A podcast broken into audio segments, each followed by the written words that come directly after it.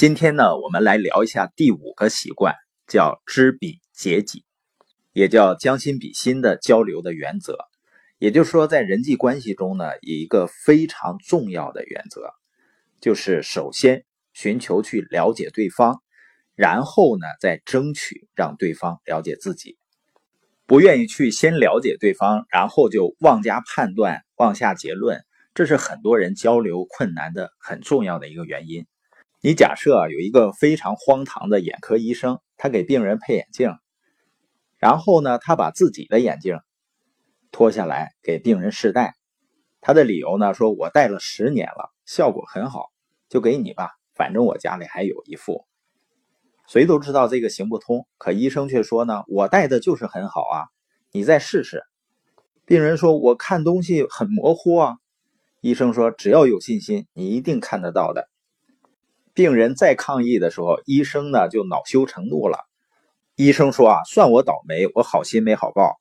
你发现这个眼科医生呢还没有诊断，就先开处方。但和人沟通的时候，你遇没遇到过这样的人啊？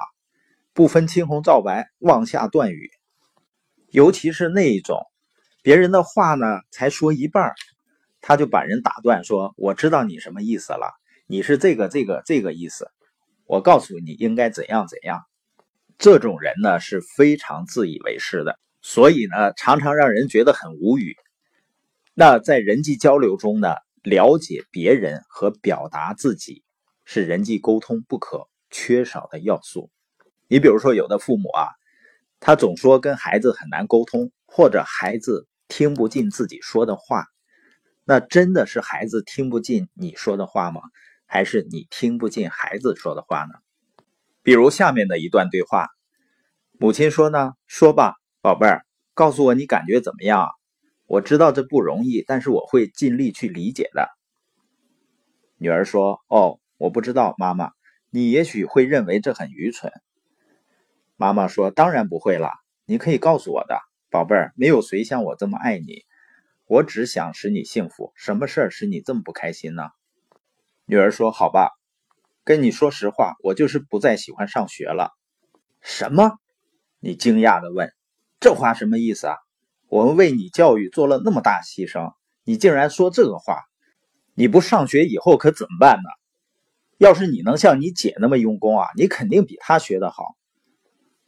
你有这个能力的，就是不肯用功。好好努力啊，要有积极的态度。接下来是什么？就是沉默。”你发现我们总是急急忙忙的给别人好的建议，认为呢这就能解决问题了。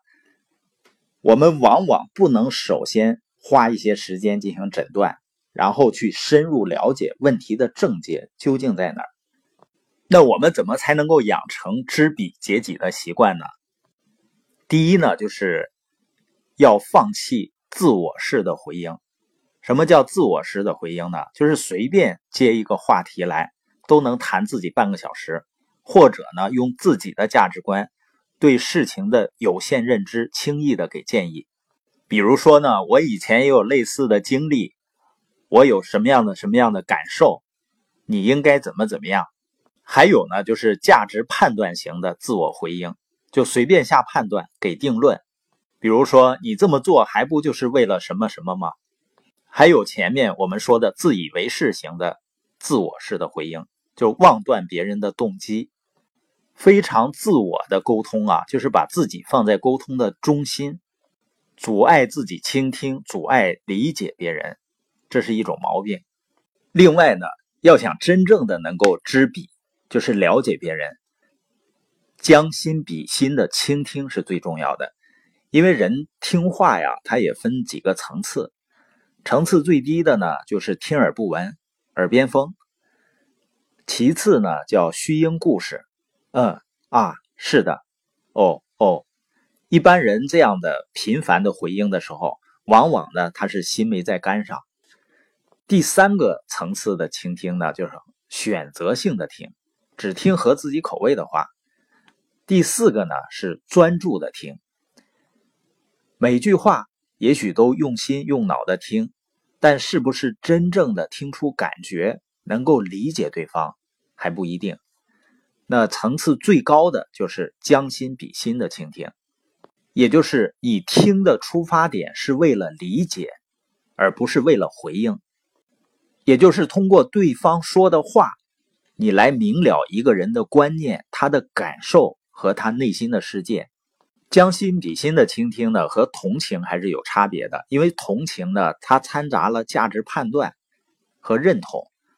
有时人际关系呢，的确需要多一份同情，但却容易养成对方的依赖心。